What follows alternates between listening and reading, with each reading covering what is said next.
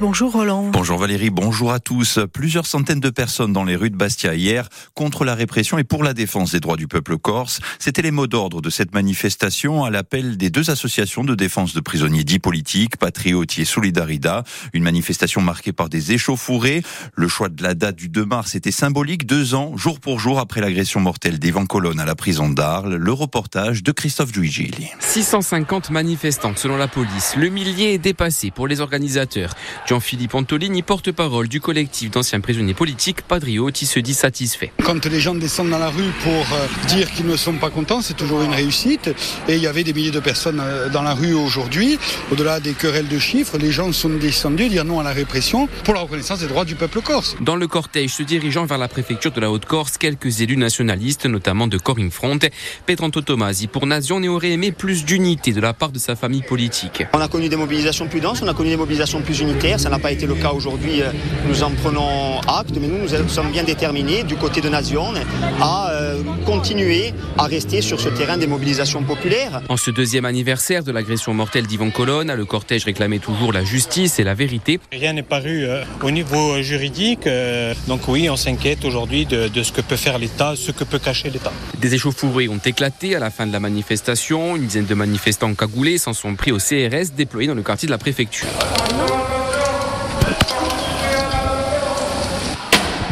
Cocktail Molotov, bouteilles de verre ont fait face aux grenades lacrymogènes pendant un peu plus d'une heure et demie. Un manifestant a été brûlé sur une partie du corps et conduit à l'hôpital. Deux ans après, vous l'avez entendu dans ce reportage, des interrogations persistent autour de l'agression mortelle d'Ivan Colonne, a survenu le 2 mars à la maison centrale d'Arles, alors qu'il purgeait une peine de réclusion criminelle à perpétuité pour l'assassinat du préfet Claude Erignac en 1998. Si l'enquête parlementaire s'est achevée en mai dernier en pointant de graves dysfonctionnements de l'administration pénitentiaire, l'enquête judiciaire, elle, est toujours en cours. Deux ans après, l'avocat du fils d'Ivan Colonne s'interroge encore sur l'intentionnalité du geste de Franck Elogabé co-détenu djihadiste, auteur des faits et des événements qui ont précédé son acte. On l'écoute au micro d'Alexandre Antonini. Il est difficile de donner le détail des résultats des investigations tout en respectant le secret de l'instruction. De très nombreuses personnes qui ont été auditionnées, essentiellement les fonctionnaires d'administration pénitentiaire d'une part et les détenus d'autre part. Le but de ces investigations, le but de l'instruction, c'est d'essayer de déterminer si l'assassin euh, agit seul hein, ou si euh, son acte s'inscrit dans le cadre d'une concertation, voire d'une instigation, d'une supposer qu'il ait agi Est-ce qu'il a agi de façon irréfléchie, comme il a dit dans un premier temps, ou est-ce qu'en réalité, il a mûri euh, son projet euh, une série de dysfonctionnements qui est incroyable, ahurissantes, qui ont d'ailleurs été déjà mises en lumière par l'enquête parlementaire, dysfonctionnement de la vidéo, dysfonctionnement de la surveillance le jour J. Il y a évidemment le statut d'auxiliaire, c'est-à-dire euh, la possibilité de travailler à l'intérieur du centre pénitentiaire dont a bénéficié l'assassin, qui lui a permis une relative liberté d'aller et venir, sans laquelle il n'aurait pas pu commettre son acte. Et au regard de la dangerosité dont il avait fait preuve jusqu'à présent, il reste incroyable que cet homme ait pu bénéficier de ce statut.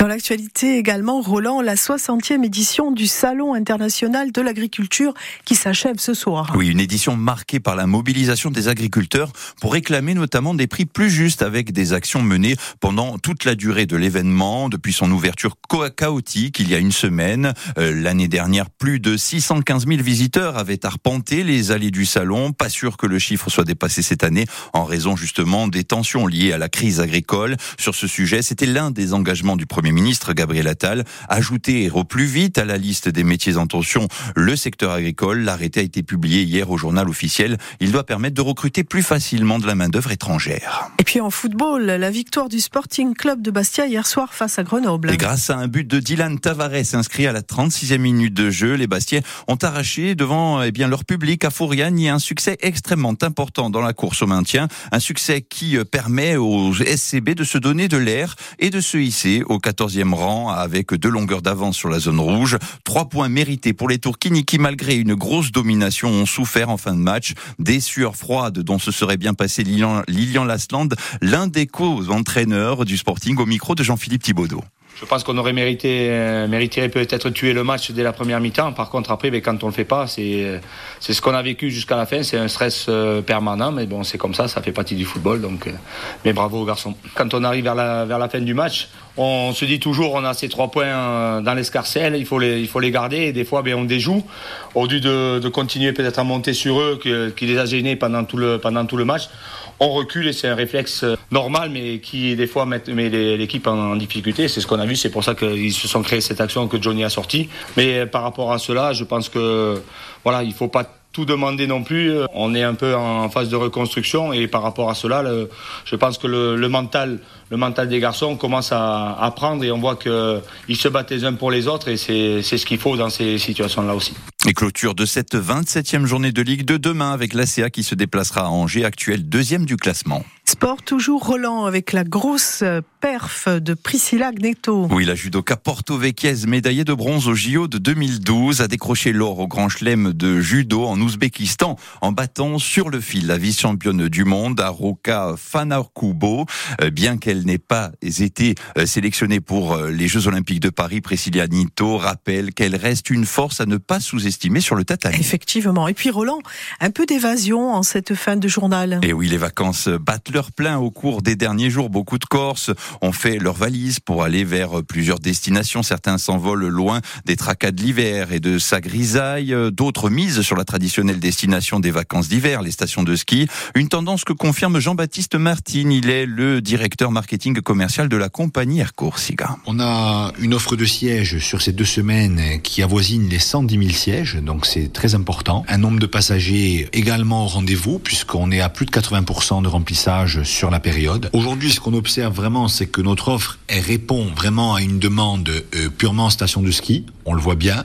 On a des vols sur Toulouse, sur Lyon, hein, qui permettent euh, aux, Corses de partir skier aussi bien dans les Alpes que dans les Pyrénées. Donc on a vraiment, euh, certes, une tendance qui est orientée ski, mais on a également des Corses qui partent vers des destinations plus lointaines via justement notre offre de service public. Et selon Angélique, agente à l'atelier voyage à Ajaccio, le ski ne concentre pas les départs. On peut remarquer depuis trois semaines qu'il y a énormément de demandes, que ce soit pour des voyages sur du long courrier, mais également sur le continent ou pour des vacances au ski ou des séjours à Disney. Pour le mois de février, effectivement, on peut remarquer que les destinations soleil comme l'île Maurice, comme la Floride ou autres, hein, Thaïlande, sont très prisées par les Corses. Oui, le ski très présent, mais aussi pas mal de, de week-ends, même à Disney, en ces périodes même fraîches. Même New York peut être une destination très très très enviée là pour le mois de février, mais principalement le soleil. Le soleil prédominant à cette période de l'année.